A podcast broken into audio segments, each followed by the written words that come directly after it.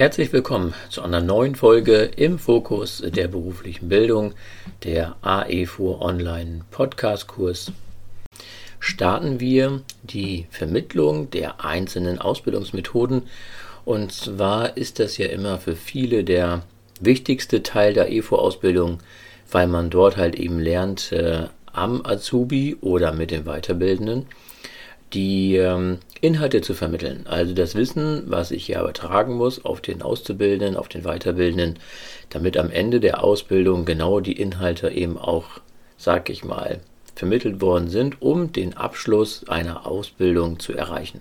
Natürlich ist das nicht nur mit den Methoden äh, einhergehend, sondern ja eben auch mit der Berufsschule in Zusammenhang eben auch. Natürlich ist im Rahmen dieser Ausbildung AEFO der ganze Bereich Methoden, ja, finden viele immer als sehr wichtig, weil die meinen, das wäre so der Schwerpunkt des Ausbilders. Also wie bilde ich am Azubi aus und das muss ich wirklich beherrschen. Und das ist leider meines Erachtens immer ein, eine falsche Herangehensweise. Natürlich ist das ein ganz wichtiger Aspekt, aber die weiteren Aspekte, die wir hier schon vermittelt haben, also Kapitel 1 und 2, sind meines Erachtens genauso wichtig, weil daran scheitern letztendlich die meisten Ausbilder, dass sie nicht in der Lage sind, das Ausbildungsmanagement sozusagen zu beherrschen. Das heißt also, sie können zwar alle toll ausbilden, aber wenn es dann darum geht, äh, sag ich mal, eine Beurteilung vernünftig aufzubauen, was ja auch in diesem Kapitel noch Thema sein wird, oder Ausfüllen eines Ausbildungsvertrags. Ja, klar, heutzutage geht alles online über die Plattformen der, der Anbieter wie IHK und HWK. Aber dennoch muss ich ja wissen, was ich wie ausfülle. Und äh, dort ist eben auch mein Feedback, ähm, sage ich mal, seitens der Kammern, dass das wirklich immer sehr viele Fehler beinhaltet. Gerade die Bewertung Urlaub, gerade die Bewertung, ähm, wie viel Gehalt kriegt jemand eigentlich, ja, nach den neuen Mindestlohngesetzen, die ja mit der Novellierung 2020 eingeführt worden sind, ist das natürlich nochmal ein wesentlicher Punkt. Und daher vergessen viele eigentlich immer, dass äh, Ausbilder sein nicht nur die Praxis ist, sondern eben auch die Theorie. Aber wir wollen hier natürlich heute, und das ist ganz, ganz wichtig, uns mit diesen, ähm, sage ich mal, Ausbildungsmethoden beschäftigen. Deswegen habe ich auch entschieden, jede einzelne Ausbildungsmethode als eine einzelne Folge sozusagen abzuarbeiten, ähm, damit wir das wirklich beleuchten können und äh, dass Sie als Hörer die Möglichkeit haben, eben ganz gezielt ähm, sich diese einzelnen Methoden eben auch dann anzuhören. Der Vorteil für Sie wird dann auch sein, gerade wenn Sie in Richtung Prüfung schon mal schielen, ja, wir sind ja schon relativ weit äh, vorangekommen, hier in diesem AEFO-Kurs und ähm, da kann man ja schon mal über die Prüfung nachdenken. Und ähm, sehr beliebt in den Prüfungen sind halt entweder, es gibt ja eigentlich auch nur zwei Auswahlmöglichkeiten. Das eine ist ähm, eine praktische Unterweisung durchzuführen oder eben eine theoretische Ausbildung durchzuführen. Also man zeigt dann auf, wie ich etwas machen würde ähm, im Rahmen einer Präsentation. Also ich habe einmal die Unterweisung, das Praktische und einmal die Präsentation, das Theoretische. In der in beiden Versionen geht es eigentlich im Schwerpunkt gar nicht darum, sage ich mal, im Detail zu zeigen, welches Wissen ich vermittle. Also der Inhalt ist gar nicht relevant. Es geht darum, wie ich es mache. Und deswegen ist es wichtig, dass man sich erstmal mit den Ausbildungsmethoden nochmal in der Grundlage beschäftigt. Ich hatte ja in der letzten Folge schon mal über den Methodenkoffer gesprochen, beziehungsweise in der vorletzten äh, Episode. Und ähm, hier möchte ich es gerne nochmal aufgreifen, weil das besonders wichtig ist. Also, wir haben letztendlich äh, sehr viele verschiedene Ausbildungsmethoden. Und ähm, letztendlich lassen sich diese Ausbildungsmethoden aber in drei Kategorien einteilen. Einmal haben wir eine darbietende Kategorie, dann haben wir eine dialogisch, sag ich mal, orientierte Methoden oder Methoden und dann haben wir einmal die erarbeitenden Methoden. Das heißt, dort wird also der Azubi praktisch mit eingebunden, wo er von sich aus, was eigentlich auch das Beste immer ist, von sich aus ähm, gewisse Projekte oder eben auch gewisse Aufgaben abarbeiten muss.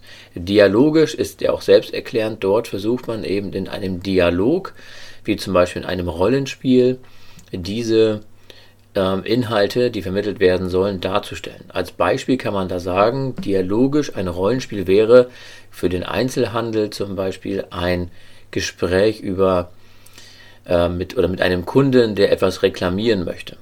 Also ein Reklamationsgespräch, wo der Kunde vielleicht total wutentbrannt in den Laden kommt, weil er vielleicht das dritte Mal reklamiert hat und wir sollen dann lernen und vermitteln im Rahmen der Ausbildung, wie man letztendlich deeskalierend ähm, mit einem Kunden dann eben spricht.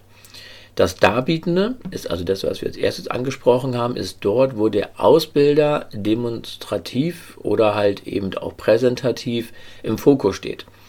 Also das ist eher von dem Ausbilder ausgehend und dazu gehört eben auch die Vier-Stufen-Methode. Die Vier-Stufen-Methode, die gucken wir uns in dieser Folge sehr intensiv an und werden auch ein bisschen was drüber erzählen, ist eigentlich die Methode, wo der Ausbilder gerade in der Vermittlung von Wissen im Fokus steht. Das heißt also, der Azubi oder der Weiterbildende soll gar nicht selbstständig irgendetwas erarbeiten, sondern er bekommt etwas klassischerweise gezeigt. Und dann muss er das im Nachhinein durch diese vier Stufen dann eben bis zum Punkt üben, dann selbst erarbeiten. Wie das genau abläuft, das hören wir uns dann, beziehungsweise hören sich dann gleich nochmal an. Bevor wir dort aber, aber einsteigen, ist es halt immer wichtig, wenn ich eine Methode auswähle, immer auch die richtige Methode zu wählen und da kann man gewisse Kriterien, sage ich mal, vorwegnehmen, um das wirklich zu prüfen. Also welche Ausbildungsmethode von diesen drei Kategorien, die ich gerade sagte, darbietend, dialogisch und erarbeitend, passen denn eigentlich in die Vermittlung des Wissens? Und ähm, dort kann man zum Beispiel erstmal sagen, ist wichtig ähm, das Lernziel. Also die Lernzielvorgabe ist die oder das entscheidende Kriterium, woran ich mich orientieren muss. Was will ich eigentlich mit dieser Ausbildung erreichen? Als praktisches Beispiel möchte ich dem Azubi zeigen, wie man ein Loch in die Wand bohrt oder wie man vielleicht Kabel verlegt ähm, oder einen Anschluss in einer speziellen Dose vielleicht äh, vorführen muss oder können muss, äh, dann ist natürlich dann die Vier-Stufen-Methode vielleicht die richtige, weil ich dort halt eben den praktischen Ansatz habe. Wichtig ist natürlich neben der Lernzielvorgabe auch die Rolle des Ausbilders. Also wie stark will ich mich als Ausbilder eigentlich in die Ausbildung einbringen?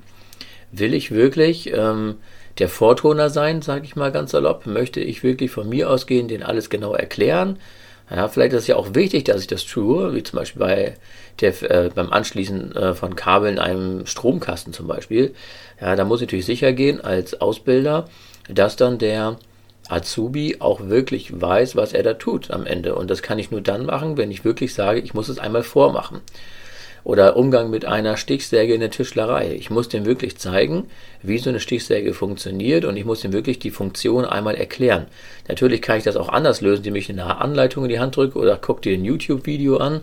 Dann bin ich als Ausbilder relativ schnell raus, aber das ist ja auch nicht Sinn und Zweck einer Ausbildung, das immer durch irgendwelche externen Medien zu machen. Also gerade bei komplexen oder sehr umfangreichen Aufgaben, wo es auch gerade im Punkto Sicherheit vielleicht auch ganz relevant wird, ist dann eher die darbietenden Methoden, also ein Kurzvortrag, die Vier-Stufen-Methode, die Demonstration oder eben auch die Präsentation, vielleicht dann eher die richtige Wahl. Neben der Rolle des Ausbilders ist auch die Anzahl der Azubis ganz entscheidend. Wenn ich natürlich eine große Gruppe habe, dann ist vielleicht natürlich oder dann ist diese Vier-Stufen-Methode nur bedingt einsetzbar. Ja, aber dann ist der Ausbilder in der Mitte, macht irgendwas vor, alle stehen drumherum und gucken zu.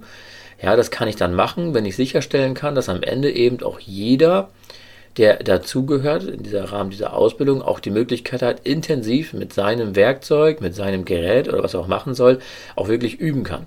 Es bringt nämlich nichts, wenn ich nur zum Beispiel einen Stromkasten hätte und äh, da sollen alle Azubis dran lernen. Das funktioniert nicht. Da müsste jeder Azubi sollte möglichst einen einzelnen oder eigenen Stromkasten haben.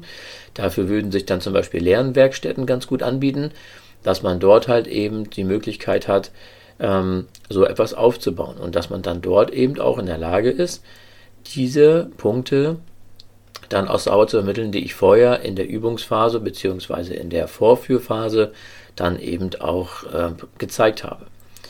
Neben der Zahl der Azubis spielen natürlich noch die Zeitvorgabe eine wichtige Rolle und auch die Räumlichkeiten. Also wie intensiv kann ich eigentlich ähm, die Ausbildung durchführen? Wie viel Zeit habe ich überhaupt? Will ich nur mal eben schnell zwischendurch dem Azubi was zeigen, dann ist mit Sicherheit die Vier-Stufen-Methode die durchaus richtige Wahl. Wenn ich aber sage, nee, die sollen das alles mal selber erarbeiten, in Form einer Projektmethode zum Beispiel, äh, da muss ich natürlich viel mehr Zeit berücksichtigen und dann kann ich nicht mal eben zwischen Tür und Angel dem Auszubildenden zeigen, wie er etwas zu tun hat oder wie man das macht. Also daher ist wichtig Zeitvorgabe und eben auch die Räumlichkeiten. Also habe ich die Möglichkeit, die Ausbildung auch wirklich vernünftig durchführen zu können. Auf der Baustelle ist das in der Regel relativ einfach, weil er dort halt in einem gewohnten Umfeld sich bewegt und ich dort halt eben die Möglichkeit habe, auch vielleicht abseits des Trubels auf einer Baustelle, vielleicht in einem Raum, wo vielleicht Kabel verlegt werden sollen oder eine Wand aufgestemmt werden soll, ähm, kann ich das dann in Ruhe zeigen, sodass es dann auch eben vernünftig funktioniert.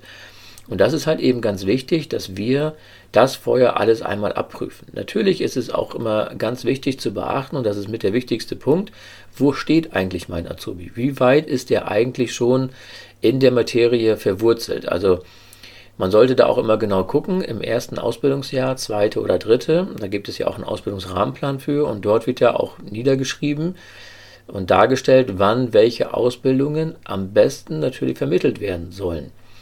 Wenn ich aber natürlich sehr spezielle Aufgaben habe, die seitens der IHK vielleicht so gar nicht noch erfasst worden ist, weil der Ausbildungsrahmenplan schon ein paar Jahre alt ist, was ja durchaus sehr häufig vorkommt, dann muss ich natürlich das für mich bewerten und sagen, okay, der Azubi kann nach einem halben Jahr folgende Aufgaben und ich will ihn halt möglichst schnell irgendwie auch auf, auf eine gewisse Fitness bringen, dann kann ich natürlich gewisse Inhalte vermitteln. Aber immer dran denken, auch das haben wir in Kapitel 1 uns intensiv angeguckt, ist eben ähm, die Überforderung und Unterforderung, weil wenn ich natürlich sehr viel Information vermittle, dann kommt es auch häufig dazu, dass der Azubi eben total überfordert ist. Und das muss man natürlich berücksichtigen in der gesamten Ausbildung. Das heißt, wenn ich merke, dass der richtig Bock hat und der lernt sehr schnell und ist wirklich sehr fleißig und hat eine sehr hohe ähm, Aufnahme von Wissen, dann kann ich natürlich den auch ganz anders äh, fördern, als wenn ich jemanden habe, der so schon vielleicht durch Lernschwierigkeiten äh, auffällig geworden ist.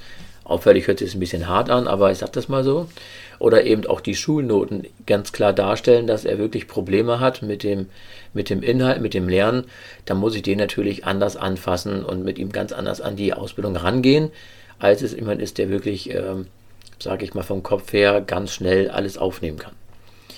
Und natürlich wichtig, und da haben wir auch schon drüber gesprochen, dazu habe ich dann auch schon mal ein, zwei ähm, Unterrichte bzw. Ja, also Folgen aufgenommen und eben auch Interviews, ist das Thema Lerntypen. Also die Lerntypen, Entscheidung, wer lernt eigentlich wie am besten, das ist natürlich ein wichtiges äh, Kriterium. Ich werde das jetzt hier gar nicht weiter aufgreifen. Dazu habe ich ein Interview aufgezeichnet mit der Frau Viktoria Stübner. Das äh, könnt ihr euch auch anhören. Das findet ihr ähm, in den, ja, in den äh, Übersichten, je nachdem, welche Plattform ihr nutzt. Und ähm, da gibt es auch nochmal eine Theorieunterweisung und einmal das Interview zu dem Thema. Und auch daran könnt ihr euch orientieren, ob jemand überhaupt für die Ausbildung, so wie sie ihr euch vorstellt, überhaupt geeignet ist. Kommen wir nun zum Ende der heutigen Folge. Und äh, wie ich mal so schön sage, zum Ende jeder Folge, bleibt im Fokus der beruflichen Bildung und bis zum nächsten Mal.